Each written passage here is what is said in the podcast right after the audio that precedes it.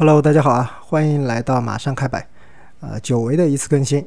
啊。在本次节目的一开始呢，我先和大家聊一些闲话吧。首先和大家介绍一下近况，为什么这么久没有更新？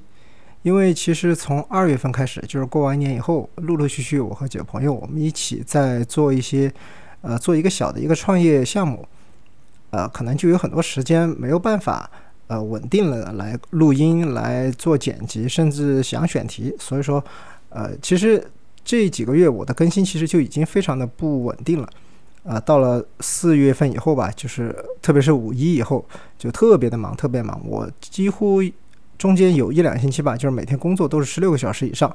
呃，其实工作强度挺大的人，确实也没有那个精力去做选题。其实这个选题很多我都是很早就想好了，包括白俄罗斯这个系列我会录很多期，但是就一直没有那个时间去录。呃，上个星期呢是正好星期一是呃马来西亚的一个公共假期，我们这边呢反正因为主要公司很多人都在吉隆坡工作嘛，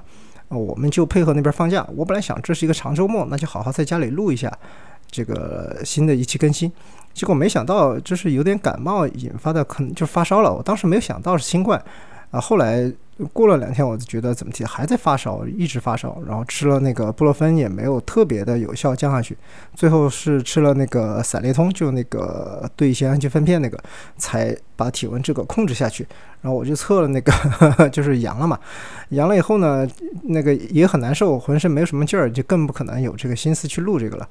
啊，今天终于就是转阴了，今天转阴了，正好嗓子什么的也都还凑合了，就可以给大家录这一期了。之前不是承诺五月份会更新一期嘛？我想现在还是五月三十多号，还凑合，呃，赶紧录一期，把这个给大家交代一下，也正式开启白俄罗斯这一期啊，不对，这个系列吧，就是呃这么一个节目。这段时间我看那个评论区有很多朋友关心，就是我的身体啊，包括因为有有些朋友他们知道我感冒了或者是新冠了嘛，呃，对我也表示了一些慰问，我也在这里特别的感谢大家。呃，未来一段时间内呢，我的工作可能会比以前稍微稍微轻松那么一点点，呃，所以我就也会把这个呃播客频道的更新也提上日程来。既然这个新的企划已经开始做了，那么肯定还是陆陆续续会做完的。当然，也不是说未来每一期都会是白罗斯啊，只是说它会是未来一段时间的主旋律。啊，中间也见货会有其他的那些临时想的比较好玩的那些选题就插进去嘛。啊，这里就是和大家介绍一下我的近况。呃，接下来呢，这个部分呢还是闲聊哈。闲聊到什么部分呢？就是呃，之前我可能是一直在呼吁，就说甲方有没有看到，就是我这边其实也可以接商单的啊，做一些呃商业上的一些呃宣传类的一些工作，哎，就挣点钱嘛。呃，这个博客看能不能呃有一些经济方面的转转变转化，哎，结果还真的有，呃，只是到目前为止呢，穆老师还没有接到，就是还没有正式谈成这个商单，呃，怎么回事呢？这个地方也给大家了解一下，就是介绍一下吧。呃，我当然不能说出甲方的名字，虽然人家没有找我，但是，呃，这也不好跟人家说出来哈。但是是两个特别有名的牌子，我相信，呃，一般的在都市生活或者是呃工作学学习这种年轻人哈，一般都能在街上看到这个牌子，或者是在网上看到这些牌子，都还算挺有名的。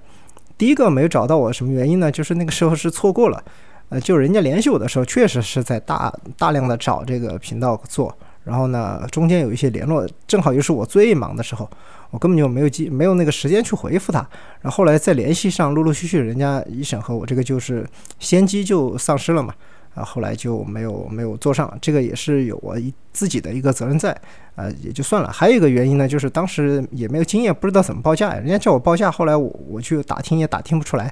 啊，就拖下来了。后来人家肯定也不可能再一直等我，对吧？所以这个也是我这边有点责任。呃，第二个最近这一个呢，就是特别有希望，几乎已经达成了这个呃一定共识，或者是有一定进展的吧。啊，另外一个品牌它是找到我，然后他说是个广告公司找到我，呃，他是说是甲方那边圈了一系列这个呃名字，就是希望做节目的这个频道名字，其中有我啊，我是觉得特别荣幸嘛，然后人家这样找到我。呃，人家就请我报价，什么各很细啊，那个报价单就是各类的，呃，什么情况是多少钱那，什么情况多少钱，这东西我咋知道？就是完全不知道嘛。我去问亚楠，就是禁止携带的亚楠，亚楠也不是很清楚啊。他之前不是还差点被一个广告公司给白嫖了嘛？那期节目，呃，他就然后我们就说。当时我我们其实四个人有个小群，就是我亚楠还有一个呃朋友和呆哥，我们四个人有个小群，因为他们都是在媒体方面都工作过的嘛，那我们就经常说，我们那另外那个朋友呢，他也是那种传统媒体比较呃就是比较资深的，啊，他对这种新媒体的这种行情啊也不是很清楚，那就只能呃找呆哥了是吧？我们全群的希望，呃，呆哥和那种互联网媒体的还有那个 PR 的那厂商的 PR 的关系都特别好，他说帮我去打听一下。他当然当时在一个 P R 的大群里帮我打听，呃，刚打完字还没发出去，突然想到，哎呀，那个找我的那个甲方好像就在群里，呃，万一让人家看到了，这是打听报价不太好，是吧？然后就赶紧私聊了几个他比较熟的，然后最后帮我打听到了，就是我这个在小宇宙这个平台播客这种形式，啊，我这个体量的粉丝的这个啊啊。博主吧，就主播应该是报什么价格，应该在什么行情啊，都给我说了啊，我就照着那报上去了。哎，人家果然广告公司还是挺感兴趣的，就觉得这个价格可以做，呃，继续往下谈，然后让我写选题，我就选了好几个，真的是呃口播的、植入的，我都跟他想了好几个选题，我自己觉得还挺不错的。啊，结果最后人家说什么呢？就是因为他这个品牌是个呃植根于国内的，而且他是想打造的这个呃品牌的特性也是跟就是国内有关。就是我的选题呢，就是太国际化了，因为我的这个频道特色就是国际见闻或者环球见闻嘛，那就比较呃专注于国外的地方，就是国内可能讲的比较少啊。他人觉得这个可能跟品牌调性是有那么一点点不符合。哎，其实当时那个时候我也特别忙，我应该多一句嘴。我说，其实只要甲方要求，是吧？我也可以做。这国内又有啥不能做的？可以做，完全可以做。当时，哎呀，我就特别忙，也就忽略了这个事情。我就说，哎，但是这个品牌，呃，我说这个，呃，我这个频道的特色就是环球见闻啊。他说，那他那边和甲方再商量一下吧。好，然后就没有后文了嘛。嗯，这么久了，我就默认人家肯定不会找我了啊。但是我我自己想的那几个选题还挺有意思的，就是未来我会把它做出来。就是作为一种无商业的，就纯粹做做节目，一期一期的这样做下来，有好几个，呃，这里先先不剧透嘛，但是未来会把它做出来。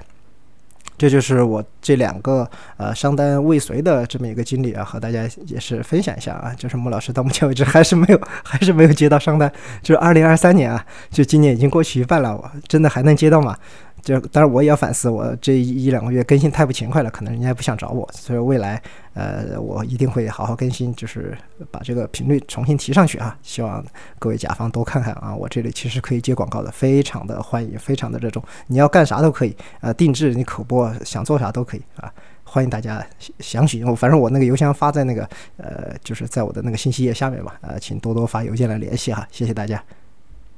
好了，进入正题了。进入白俄罗斯的第一期，啊，我们首先讲一讲为什么我当时要去白俄罗斯吧。呃，我是去工作嘛，呃，就是熟悉我的朋友或者是听过我之前一些节目的朋友可能知道，我呃在大学加拿大那边读完以后呢，我是到委内瑞拉去工作，啊，是一个国企，啊，在那边工作以后呢。呃，工作了几年嘛，反正我那项目也做差不多。后来我有点其他的事情，我就调回国内过。调回国内没待多久，因为我们这种呃工作性质呢，就是呃决定了我我们不会长期在国内工作，就是会外派到不同的国家，一直去呃反复外派的这么一个过程中。当时我就想去哪儿啊？然后找个地方去呗，因为委内瑞拉是那种呃热带国家，什么海海滩啊，什么有，甚至北边还有什么海岛啊，加勒比海岛，南边就即使是内陆，但是它也是热带国家嘛，就是快接近赤道了。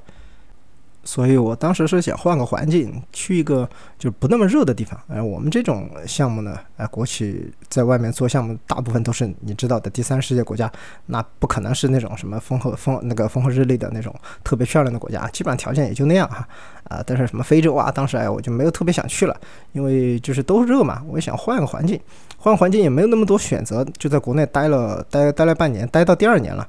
呃，第二年以后呢，有次领导吃饭嘛，我们一起出去玩儿，然后领导就在饭桌上说了一句，就说，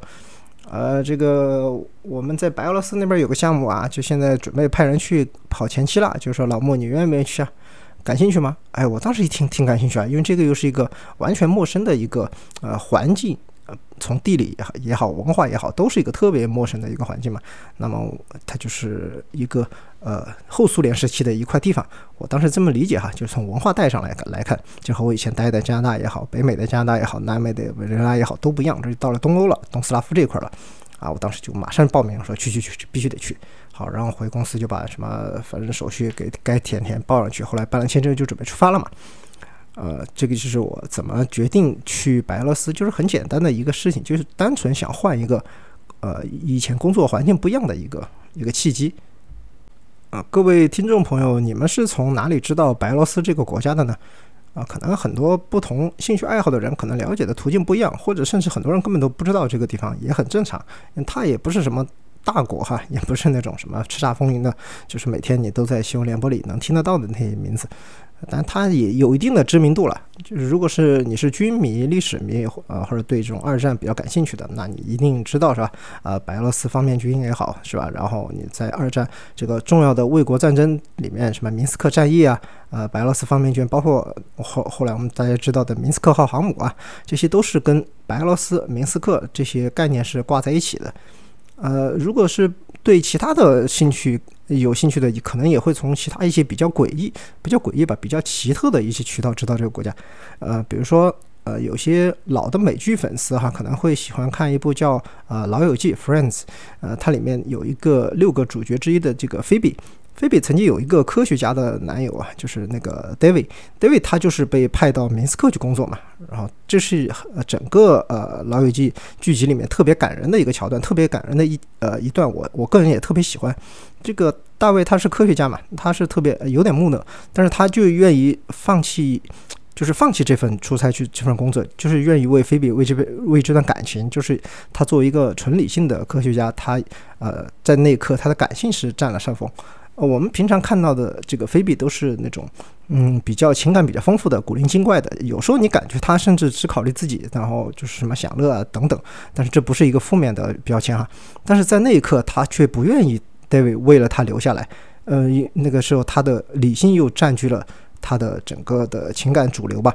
说。在这个情节里，就是两位真心互相喜欢的人，因为分别没有走到最后，却让很多人知道了，就是明斯克这个地方哈。当时就是很多人感叹这个桥段，然后大家都知道，都在我我觉得那个时候讨论剧情都在论坛嘛，啊，没有现在这么多呃 A P P 啊之类的，大家都在网上讨论，然后就知道了明斯克这个地方，就好像跟那什么科学呀、研究啊这些都是挂点关系的，就好像比较神秘、比较那种呃冷峻的一个呃东欧国家或者东欧的地方嘛。啊，这个国家在咱们国家比较大的新闻呢，就是前几年嘛，他不是要求改名嘛，从白俄罗斯改成白罗斯。这个就是很多人应该知道这个事情啊。当时他们在使馆网站上也发了这个新闻，就是一个呃类似通告、小通知一样的吧。啊，其实咱们国家也没有没有管他，就是继续叫他白俄罗斯。所以后来就还有个梗嘛，就中国继续坚持叫你你好白俄罗斯，人家那边说不要叫我白俄罗斯，叫我白罗斯。然后中国还是说好的白俄罗斯。然后白俄罗斯那边也很无语嘛，反正也不叫我们中国，叫我们契丹嘛，契丹，就是翻译过来就是契丹，就是两边其实都是很传统的叫法。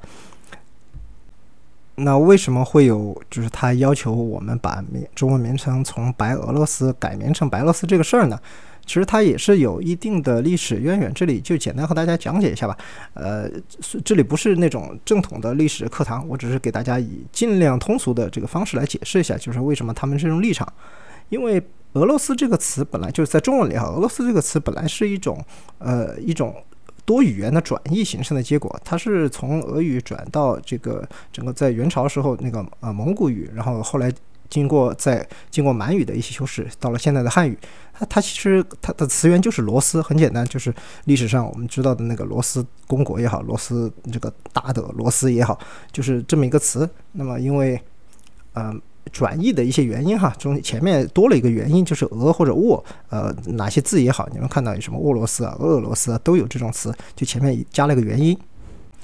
我们现在的俄罗斯联邦，就是俄罗斯这个国家，它继承了这个名字以后呢，就是其实已经成为了它的一个专属。就是我们在谈起俄罗斯，就有且仅有这么一个国家的对应了。那么其他的国家在前面再加修饰，那是就好像是变成是它的从属的一部分也好，或者是和它相关的一部分也好，但其实并不是。我们说俄罗斯、乌克兰、呃白俄罗斯，他们国家就是国土面积大小区区别很大，但是其实他们三个都是各自独立的国家，那么都是一比一比一的，其实是这样的。所以说，按照历史的说法呢，那么应该叫一个大大罗斯、小罗斯、白罗斯，就是这三个部分。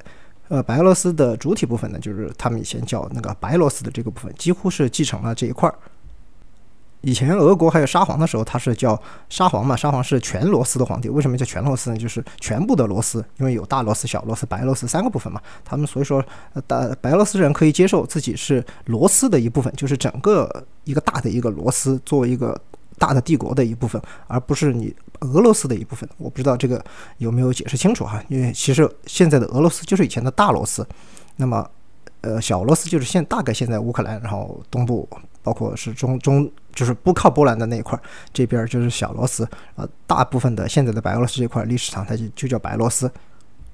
你看那个罗斯历史上也，他就喜欢用颜色来命名嘛，这个白罗斯它就是。一种螺丝而已，你还还有黑螺丝嘛？就是波罗的海那三个国家，什么拉脱维亚、立陶宛，那那就黑螺丝。还有什么乌克兰？现在就是西部啊，靠靠波兰南部这一块呢，以前也是螺丝嘛，它就叫红螺丝。你看，就是不同的螺丝，大家都是并列的，就是你是大，你是小，我是白，它是黑，我是红，但是大家都是螺丝的一部分。但是我我如果叫白俄罗斯了，就好像我是俄罗斯的一部分了，就我比你低档了。就是他们主要是为了抛开这个问题，就是说，呃，这个叫法呢，希望大家不要把白俄罗斯和俄罗斯联联系在一起。我们好像记得好像是俄罗斯是俄罗斯，白俄罗斯是白的俄罗斯，但其实白俄罗斯和俄罗斯没有关系，就是就算有关系，也是并列的关系。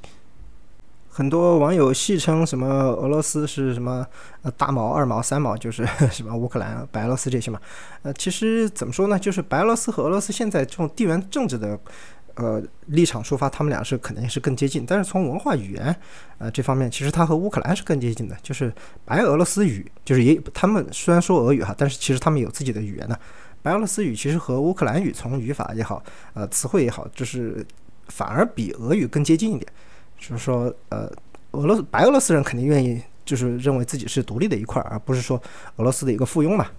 但是为什么这个名字没有改呢？呃，改名这个。虽然是名从主人啊，就是你自己叫什么，是以你为主。但是呢，呃，如果已经有了习惯的这个翻译，你你要改的话，是必须要走那种就是比较官方的渠道的。啊，什么是比较官方渠道呢？就是比如什么呃国书啊、帝国书啊这种的，是特别正规的啊。你只是在你使馆的官网上发个通知那种，那没人管你。呃，比较有经典的几个改名呢，就像科特迪瓦。科特迪瓦其实它是呃原名它是法语来的嘛，但是很多以前国家它都是会把它翻译，比如说英语以前把它翻译的是象牙海岸，就是 Ivory Coast。我们国家以前也是把它翻译了，就是叫象牙海岸。但是科特迪瓦政府提出，就是这个译名哈，就是嗯带有这种强烈的殖民主义色彩，还有那种就是对动物走私的这种刻板印象，然后就其实发了烧会的，就要求把它名字就固定成法语，就不大家就不要翻译了。所以现在英语里它科特迪瓦也叫科特迪瓦了。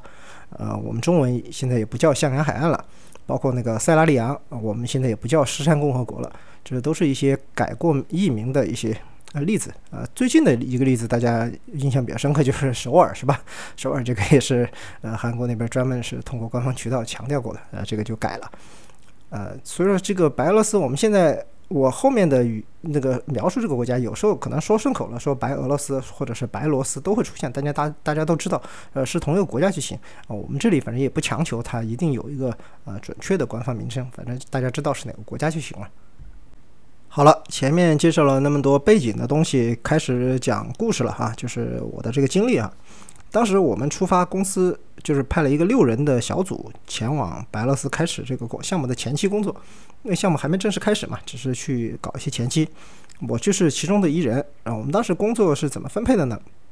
带队的肯定是项目经理，对吧？项目经理他是带队，然后呢，有一个当时我我们的总工，就是后来的项目总工，嗯，他是去主抓技术方面的，然后还有两个翻译，对吧？因为这个是俄语国家小语种了嘛，你像英语我们自己顶着就上了，那俄语不行，那就有两翻译，然后就是一男一女，呃，是可能去跑的那个方向范围不一样啊，有跟领导的，有跟工程师的，正好他们俩一人可以配一个翻译嘛，然后大家可以轮着来。还有一个是谁呢？还有一个是厨师，对吧？我们四川的公司啊，走到哪儿吃是放在第一位的啊。即使只有六个人，我们其中有一个也必须得是厨师。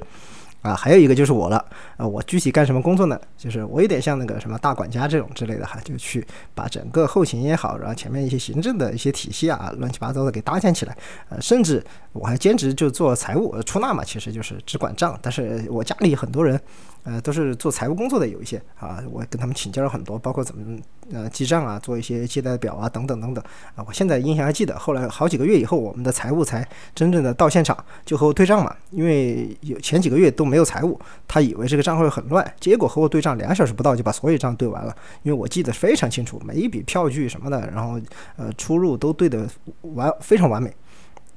然后还要干什么事情呢？就是做一些呃，包括一些后勤的采购啊。我们后来要来那么多工人，呃，我去在哪儿吃饭啊，是吧？我们的营地搭在什么地方？我们的食堂，然后在哪儿进货？什么哪买鱼？哪买菜？哪买肉？这些东西都是需要我去跑的。呃，这个工作我在委内瑞拉的时候也做过很多。当时我们不是在那边修委铁嘛，委内瑞拉铁路中铁在那边修的。然后整个有一个基地，就是也是全部都是我我去跑下来的。我在前面的节目也。呃，有讲过这个事情，所以这就是我工作的一部分。啊，当时我是作为这么一个先遣的六人小组，从国内去到白俄罗斯。一开始就很不顺利啊，因为那天出发，呃，我记得，因为当时很早以前哈，那个时候还没有，就是我后来飞的比较多的成都、阿布扎比、明斯克这个航班，那个时候还没有开这条航线，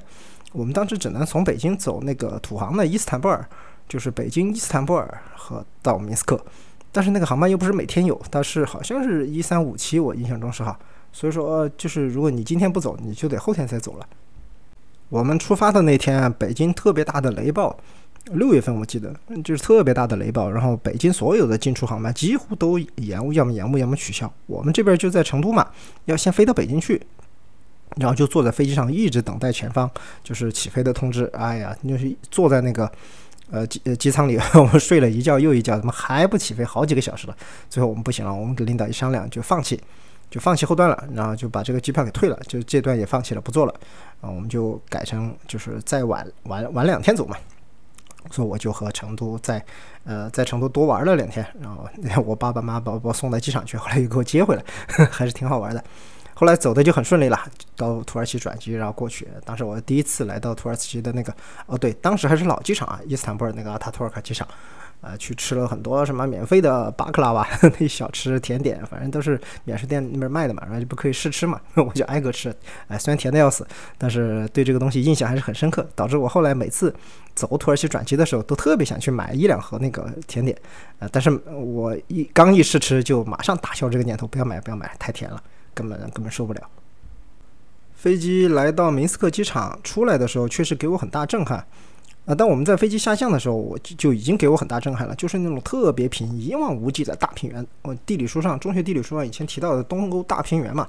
我们知道它东欧大平原，它不知道那么大，然后那么平，真的是第一次特别开眼了。然后那个森林密布，整个地面都被森林给覆盖了，我就没有看到地，是吧？除了城市的地方，其他地方全是森林。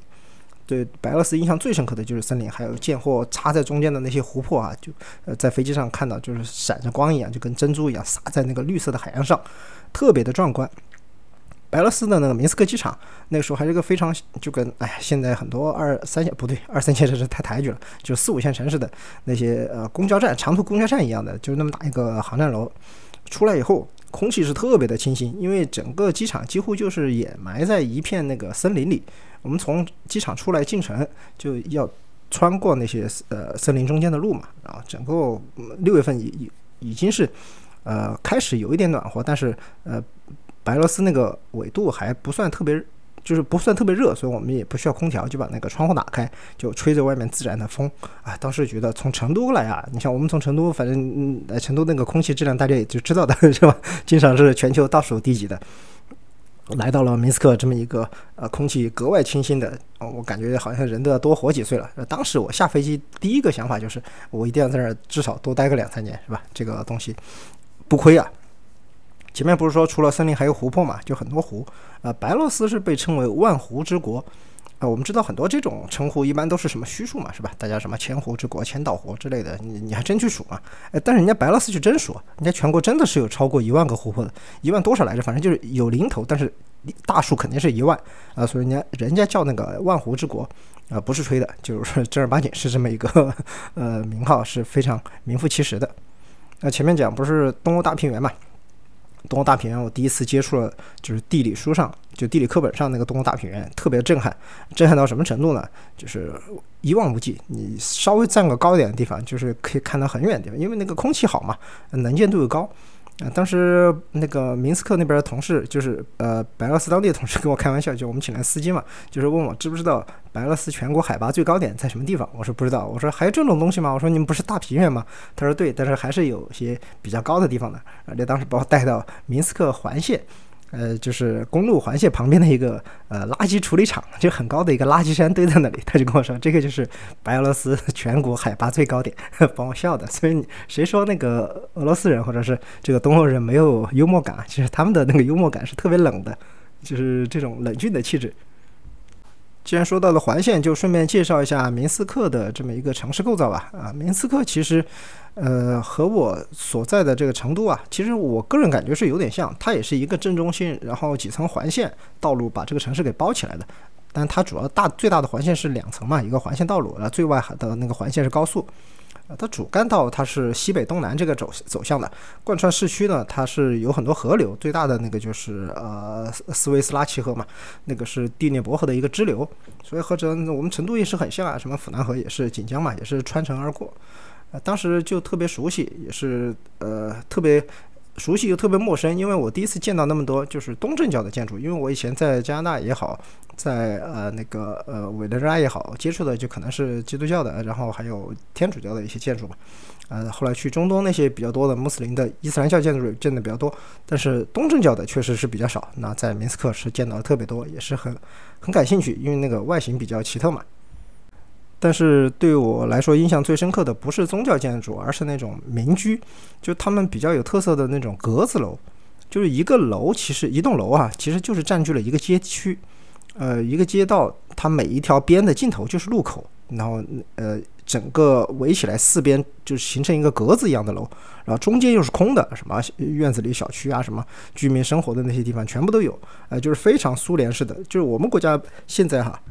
但我不确定现在还有没有，但是咱们国家北边北方哈，特别是东北有些城市还是有这些的，就是以前苏联风格的一些厂区的建设，他们也是建立成这种格子楼啊，很多人就是在一个格子楼里面，什么小卖部啊，什么卖牛奶的呀，日用杂货店啊，什么的都有，就是都在一栋楼，不叫一栋楼，他们就是一个一围楼里。全部都在里面，也不用出去。那可能，呃，几个街区共享一个什么大的商场啊，大家买点东西。但是平常你如果只是有些生活之类的小物品要买，就根本都不用出去，就在你们那个小院子里就能解决了啊。这种是特别多的。明斯克里面有非常多非常多的这样的格子楼或者这种格子街区。然后就是沿着主干道的很多一些传统的呃苏联式的建筑，呃，非常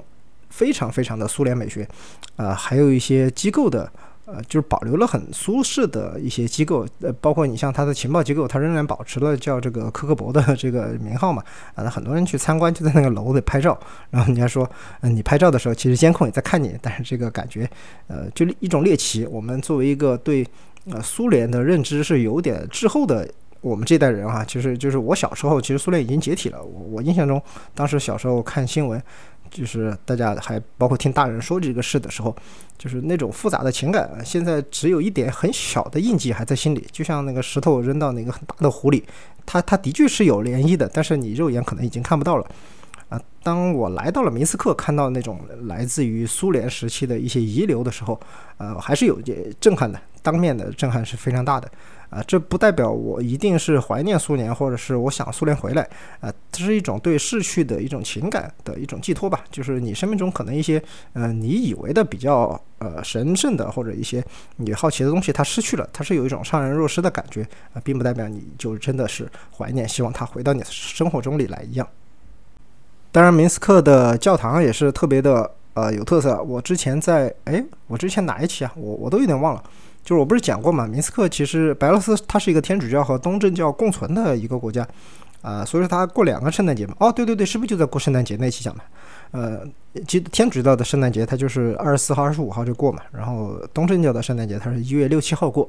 然后各自的教堂它就是举办不同的这个圣诞弥撒，然后活动都不一样。呃，你是什么信徒，你就去指呃那个对应的教堂就行了。然后这个时候天特别冷嘛，然后白罗斯的那个冬天不真的不是人过的，特别冷。啊，政府的这个服务啊，救治设施都是跟得非常上，然后在那边提供什么热水啊，啊一些热的呃，像什么呃不是不是酒啊，那个叫什么呃热的咖啡，然后还有一些热的红茶，然后还有救护车什么都停那了，因为很多老年人嘛，越老的他的可能呃宗教这方面他越虔诚，啊，所以说很多他们的一些救助，我是觉得政府在这块是做的特别好，我也是第一次在那边过圣诞就见识到了这一切，我觉得这个体现了政府的一些软实力吧。虽然是一个小国家，但是他对这些细节的呃把控还是特别的好。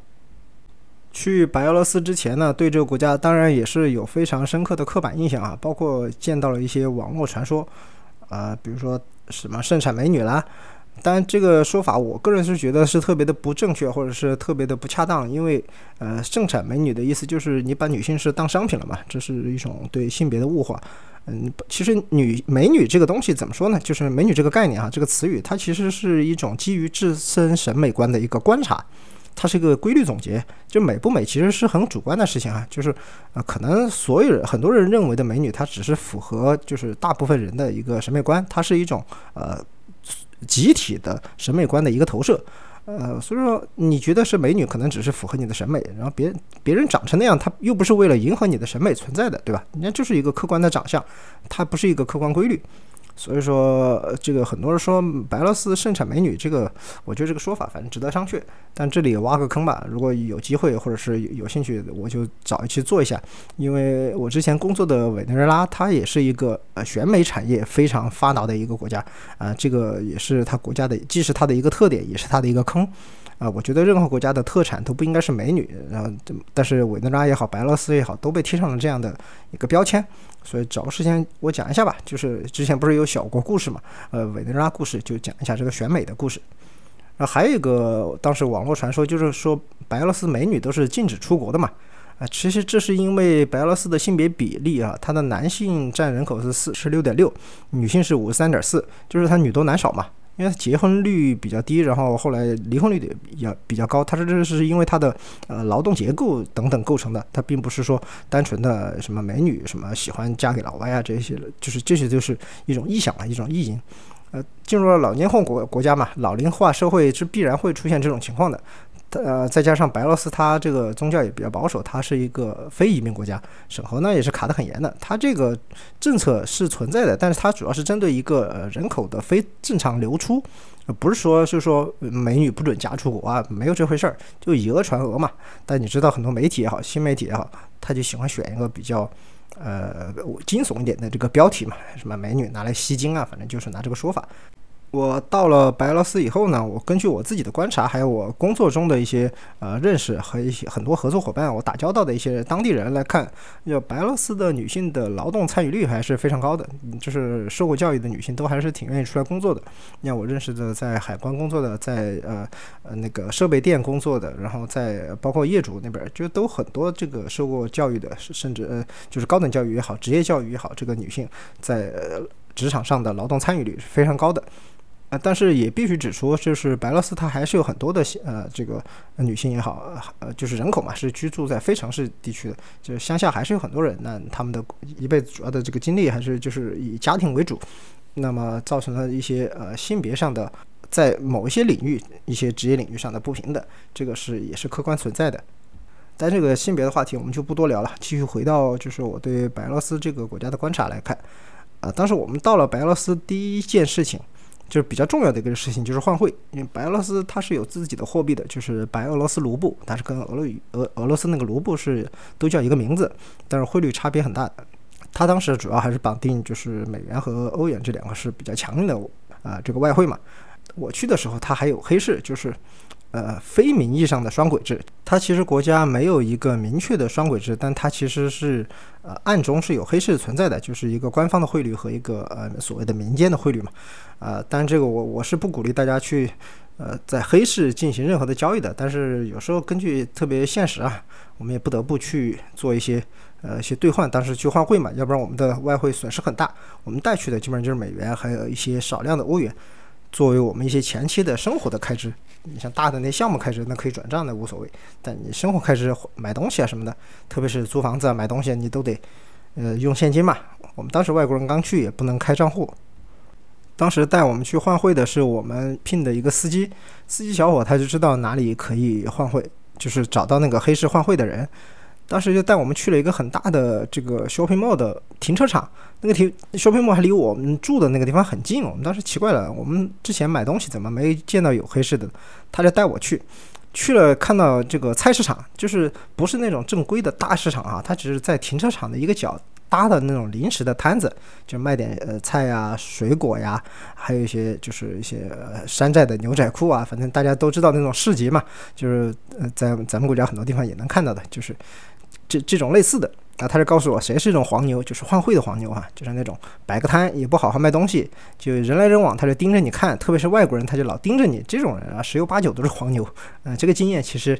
你放在很多国家都能都能说得准的。你去很多国家，在市场上，你如果想找一些中介、找一些黄牛干点什么事情的话，你就留意一下啊。去菜市场找这种十有八九，他都是黄牛。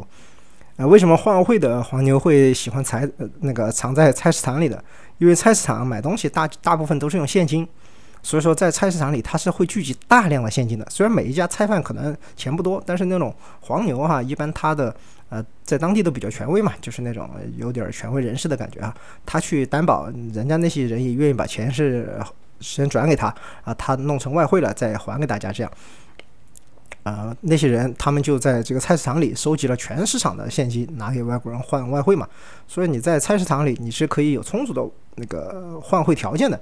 当时我们去找找了他，然后我们就给他一点美元，先问他多少钱，人家不二话不说。马上胸口掏出一个计算器就给我们按，一看就是老手啊！计算器随时都备着的。那按给我们一看，我们觉得还可以，还可以，比银行的高多了。然后就换吧，换吧就问换多少，我就把美元掏给他，一看啊，他就说，然后他就拿计算机一捅，大概需要多少数，他就跟我说等一下，等一下，等一下，就跟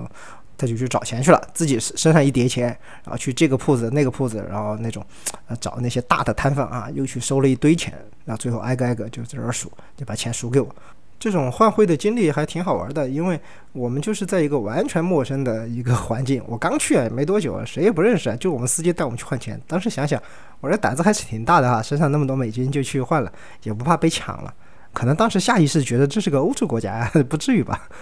前面说换汇的那个地方是在一个大的 shopping mall 的门口，呃，其实那样的 shopping mall 在明斯克还是挺多的，就好几家。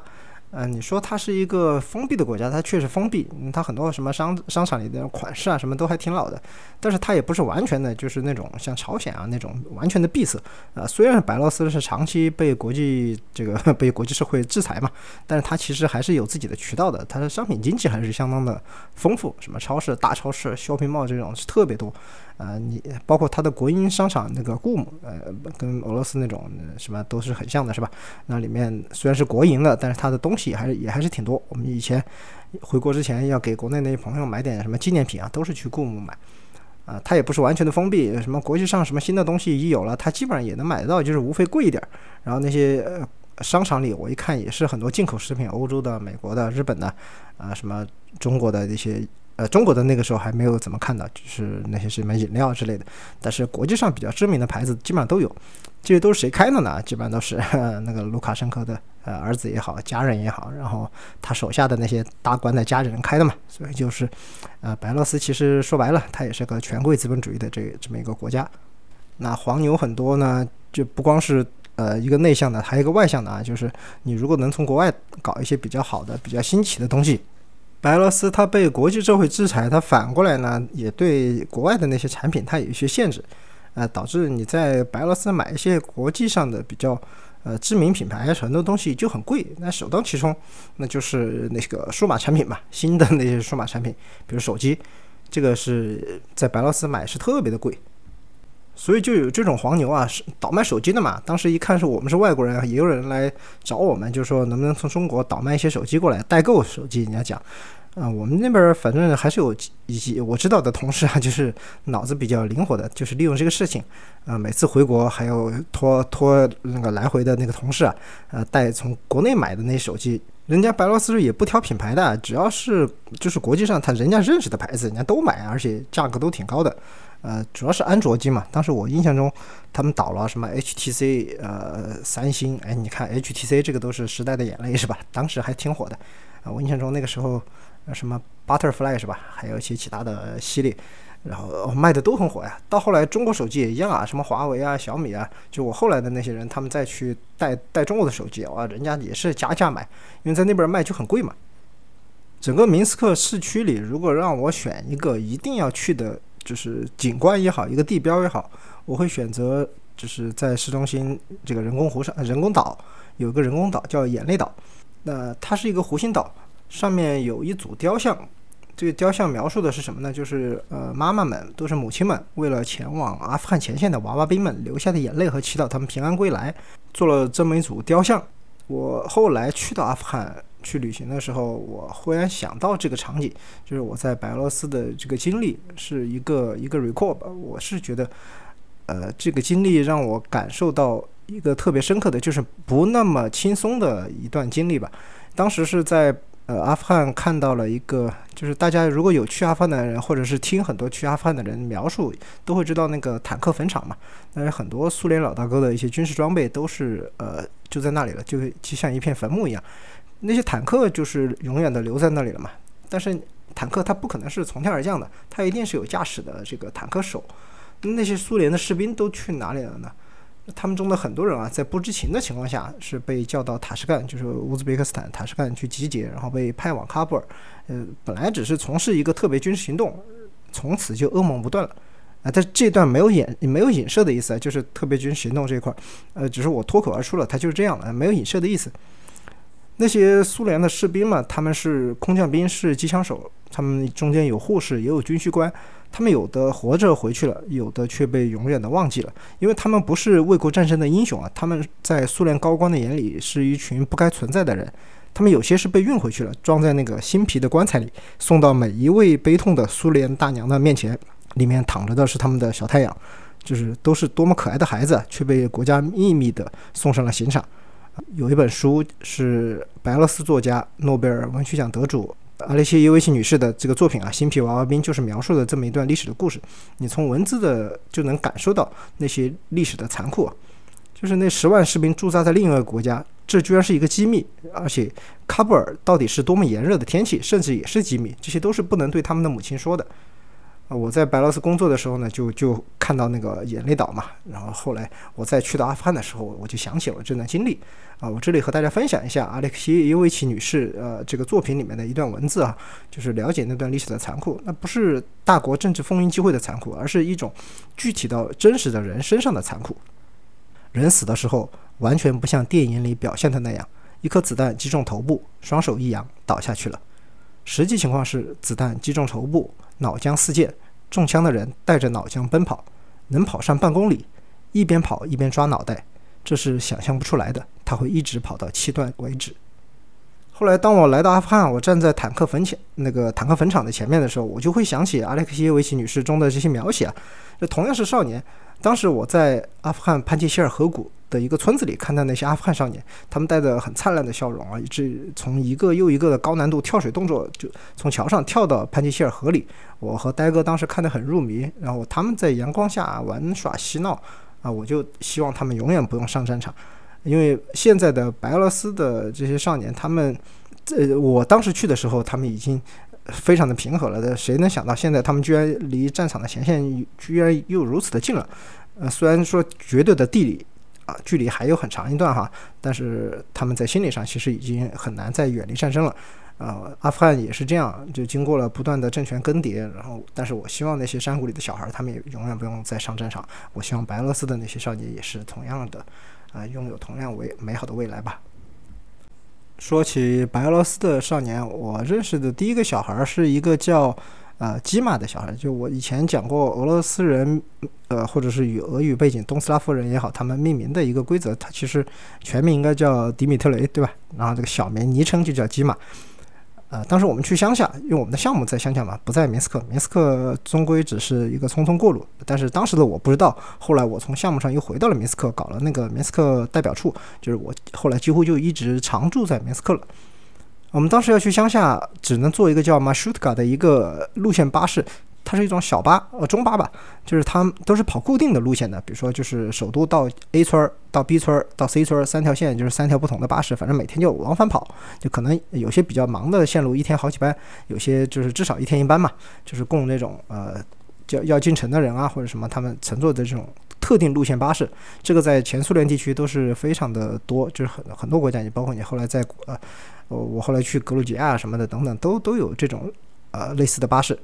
当时那个司机的儿子，他就是吉玛嘛。我们到了当地以后，吉玛是来接他爸爸回家，然后看到我们这么多外国人，还是挺好奇的嘛。然后我们的翻译跟他们说，我们是来干什么什么。我们当时在村里要找房子嘛，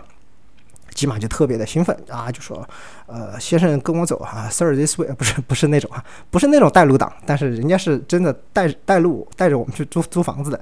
后来租的房子也是他家的一个亲戚之类的吧，一个大妈，白腰大妈，然后就。”我就暂住在他的房那个房子里住了一段时间，后来直到我们的营地全部修好以后，我们才搬进去的。呃，吉玛这个小孩给我们的印象就是那种，呃，比较典型的，就是我们。刻板印象吧，那中的那些东斯拉夫小孩啊，脸上带点小小的麻子，然后头发有点亚麻色，然后眼睛是特别好看啊，蓝色的那种感觉，特别可爱小孩。后来跟我们很熟了，经常也到我们营地来玩。呃，他的爸爸的车基本上都被我们包了，因为我们经常要呃从那个项目上要进城办事，或者是呃带个什么文件啊，带个什么东西啊，设备啊，都是托他爸爸的车嘛，啊，关系都特别好了。然后我们去乡下要去办理很多手续，就要去办理一个叫落地签的东西。呃，那个落地签它其实呃算是一种登记，而不是一种签证。只是中国人我们传统习惯了，很多以前的中国人都叫这个东西叫落地签了。去前苏联国家基本上都需要这种，就你需要一个正规的签证，就是外交部门发给你的签证进入这个国家，比如说白俄罗斯。但你如果要在这里居留，你得去登记，登记就再办个落地签，这个是警察系统、内政系统给你发的。其实有点像咱们国家，呃，其实也有类似的，你看居住证啊、暂住证啊等等都需要。但我们是要住的比较长嘛，需要一个长期的，当时就搞得跟那个签证其实长得差不多，然后贴在护照上的。呃，去那个警察局办这个事情，那个女警就呃和我们，因为可能也是她这辈子第一次接触中国人嘛，就很奇怪我们为什么要到白俄罗斯来。我们就说这个过来工作嘛，他说这个有工作为啥不去欧洲呢？哎，我就很奇怪，我说你们这不是欧洲吗？我们来白俄罗斯就是来欧洲吗？他说不是啊，我们这里又不是欧洲啊。他说欧洲是从波兰那边开始算的才是欧洲。然后我说那你们这是什么地方啊？他说那我们就是白俄罗斯啊。我说那白俄罗斯是不属于欧洲，属于哪儿的？啊，他想了半天也不知道该怎么一个说法跟我描述。我觉得有点像就是苏联解体以后很多人对自己身份的一个认知，他不知道了。他以前可以说我是苏联人嘛。他甚至他可以说什么？我是华约的人是吧？我们是华约集团的，我是苏联人。现在人家怎么说？我说我是白俄罗斯人。我说我知道你是白俄罗斯人，但是你是哪一块的呢？白俄罗斯属于哪一块呢？他们不知道，当然是不可能属于俄罗斯的。但是他们只能说，那我们是呃前苏联的，他只能这样说了，就是呃后来的苏联的这么一个说法。啊，当时觉得这个对身份的认识是特别的复杂。那白俄罗斯确实，它既不是俄罗斯，也不是欧洲，它是一个过渡段。它连接着俄罗斯和欧洲的这个高速公路啊，一三零，就著名的高速公路，它是从莫斯科、斯摩棱斯克、奥尔沙，然后进入，经过那个明斯克到布列斯特，然后就进入波兰，这么一条主干线，是整个穿过白俄罗斯。所以你说白俄罗斯是俄罗斯的欧洲的过渡带，也是说得过去。但是你说它是俄罗斯，它也不是；它是欧洲，它也不是。它就是在一个中间非常过渡、非常模糊的一个地方。在这里，很多传说就被设定在这里啊，就是很多欧美的一些 B 级片啊，还有一些恐怖片，都说什么食人魔当时就藏在白俄罗斯了，因为白俄罗斯森林多嘛，那什么变态啊、杀人魔啊什么的，呃。逃了，找不到了，都是逃到白俄罗斯去了。呃，当然这是对白俄罗斯这么一个政权它的一些呃抹黑嘛，因为这个你邪恶政权有点邪恶人很正常。然后在它的自然条件也是那样，就是森林湖泊比较多，听起来好像比较原始，大家对它的了解也不太多。欧洲人觉得它是呃属于。俄方势力的一块儿，然后也属于前苏联的一块儿。俄罗斯认为它也不是说真正的是自己，虽然是小老弟吧，啊，所以这么一个模糊的境遇造成了外界对白俄罗斯的影响，呃，了解吧，不叫影响，所以这些都是我到了白俄罗斯以后才深刻感受到的。当地人自己他们认为他们是非常呃骄傲自豪的，认为自己是白俄罗斯这么一个国家、这么一个民族、这么一个语言。因为很多地铁站以前哈都是只有俄语了，他后来就搞复兴嘛，就搞什么呃俄语和白俄语双语，甚至有些地方只有白俄语。他们对自己的这种民族的文化啊语言都还是非常的自豪的。但是他们又是模糊的，你在国外你说的很多东西，他们外人都不不了解。你跟全世界很多人说世界上有一门语言叫白俄罗斯语，他们都不知道什么白俄罗斯什么意思。嗯，你说他是白的俄罗斯 （White Russia），他他可能还反而还知道一点。但这又是一种他们非常想摆脱的一种模糊的身份政治，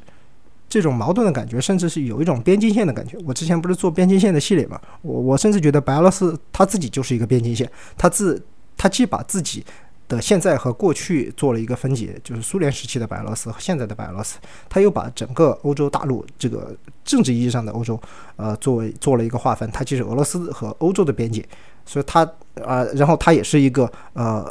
主要的，就是大罗斯嘛，就是传统的那个俄罗斯的这个比较呃有张力的、比较霸道的这么一个东斯拉夫文化主体的，和整个边缘的所有的其他东斯拉夫。这个小众文化的这么一个边界线，啊，我觉得白俄罗斯虽然很小，但是它是一个非常丰富、非常立体的一个国家。有机会的话，其实我是特别欢迎大家去看一看。这国家现在它对中国也是挺友好的嘛，然后也是免签，大家有兴趣可以去看一下。啊，前面不是讲找的那个鸡嘛，他介绍租房子吧，就找了个白俄大妈的房子。然后我经常要去外面跑，回来的时候吃饭什么的工作也不是很稳定，就是吃饭不是很稳定。有时候就是吃我们自己那个厨师做的嘛，有时候就有时候白俄大妈她有些给我做一些饭嘛。啊，我们同事倒是他们就是非常典型的我我们家乡人，啊，他们吃不惯当地菜，就是那个白俄菜嘛。啊，白俄大妈做的一些饭经经常就给我温暖，都是一些乡村菜啊。你像什么呃酸黄瓜呀，还有那个生腌猪肉，就那个萨罗。呃，就是把肥肉，然后直接在那儿生腌一样的，就马上盐就直接在那风吹，哎，那个是特别的酸爽。呃，配点酒，一定要配酒。呃，就熏肉嘛，然后还有那个杂菜汤。杂菜汤我是特别想说一下，这萨利安卡，它是白俄罗斯的国民汤啊。但国民汤其实不是红菜汤，那个红菜汤就是 Porsche 那个红菜汤，就是我们讲什么罗宋汤啊。其实它更多的是呃发源于乌克兰的，它你说它是国汤，它更多是乌克兰的国汤，而不是整个俄国人就是罗刹国的这个代表。但是传到远东来以后，大家才更加出名的就是我们远东人，呃，特别是。叫叫出那个罗宋汤这个名字以后，就好像觉得它是整个俄罗斯民族的一个国民汤啊，其实不是，它更多的就是乌克兰的。呃，白俄罗斯人他的国民汤就是这个杂菜汤萨利安卡，它是分呃鱼、肉肉就猪肉嘛，还有蘑菇这三种啊，它主要就是呃味型是咸鲜味的。呃，主要是，但特别咸哈。我萨利安卡这个萨就它就是盐的意思嘛，那个特别的咸，呃，但是它也很香啊，咸鲜香浓酸辣，反正就是各种你能想到比较刺激的那个味道都在里面，也可以理解。那毕竟冷嘛，冬天喝点这个汤，一下身上全部都呃这个激活了。汤上面呢一定要加一点酸奶油啊，斯梅蛋呢。呃，它是一种发酵的奶油乳制品啊，就是你罗宋汤，你上面不是也有白色乳状那个东西嘛，就是也是这个思美蛋的，就是一定要加的这个东西，你才有那个鹅味儿，是吧？然后配的东西呢，就是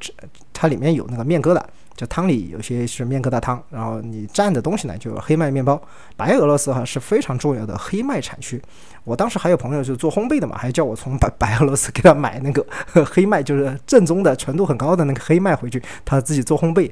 可见还是挺有名的这个农产品嘛。然后还给我还有一些炖菜，比如说什么猪肉香肠啊、熏肉啊，啊把香葱啊、胡萝卜啊、酸菜啊，呃加点啤酒，全部弄成一大锅这个炖菜。就这道菜也是比较乡村、比较白俄罗斯的。呃，大家有机会去一些呃俄系的餐厅，可以留意一下有没有这些菜。如果有的话，其实它是呃更多是白俄这边发源的是比较多的。我通过这些啊一些乡村的美食呢，就是我我就开始有点热爱留在乡下了。就是虽然我是刚到明斯克嘛，但是我我也开始在乡下待一段时间了。当时就觉得这个和大城市还是有点不一样，这个英语在这里边基本上说不通，所以那个时候我就开始现学俄语，啊，我就开始学俄语了。当然这个是后后面的故事了。今天就先讲到这里吧。就故事还很多，就明斯克的故事，然后呃，这个后来去一些布雷斯特的故事，还有去乡下的有些故事，呃，在白俄罗斯过的一些节，啊，他的一些美食，还有一些白话的故事。当然，白罗斯的这个特点特产当然是白话，对吧？白桦林也是特别出名的，呃，后面会也会讲，包括一些伏特加呀，它的一些制作啊，一些趣事。呃，很多很多这些细节都是在我的未来会出现的白俄罗斯系列里，敬请期待吧。但下期肯定不可能这个更新那么久了，现在五月三十多号嘛，也算是五月这个更新了啊，五月四十号之前嘛都算了，哎呀，也大家也不要太计较了。呃，以后我相信六月份应该会更不止一到两期，然后之前说的那个叫什么，那些没有被甲方选上的那个选题，我也会做出来。啊，可能不是很长，但是你作为那些正正常的那个节目也会也可以播，所以这期就暂时到这儿。啊，好不容易和大家重新见面了啊，也再次表示一个歉意吧。啊，下次一定会好好更新的。啊，请大家给我一个呃不不叫一键三连，这个差点 脱口而出。啊，就多多在评论区和大家交流吧。啊，那个你的意见对我做好这个频道有很大的帮助。啊，这句话已经很久没说了，现在说的都有点不不顺口了。啊，我们这期期的节目就到这里吧。我们下次再见。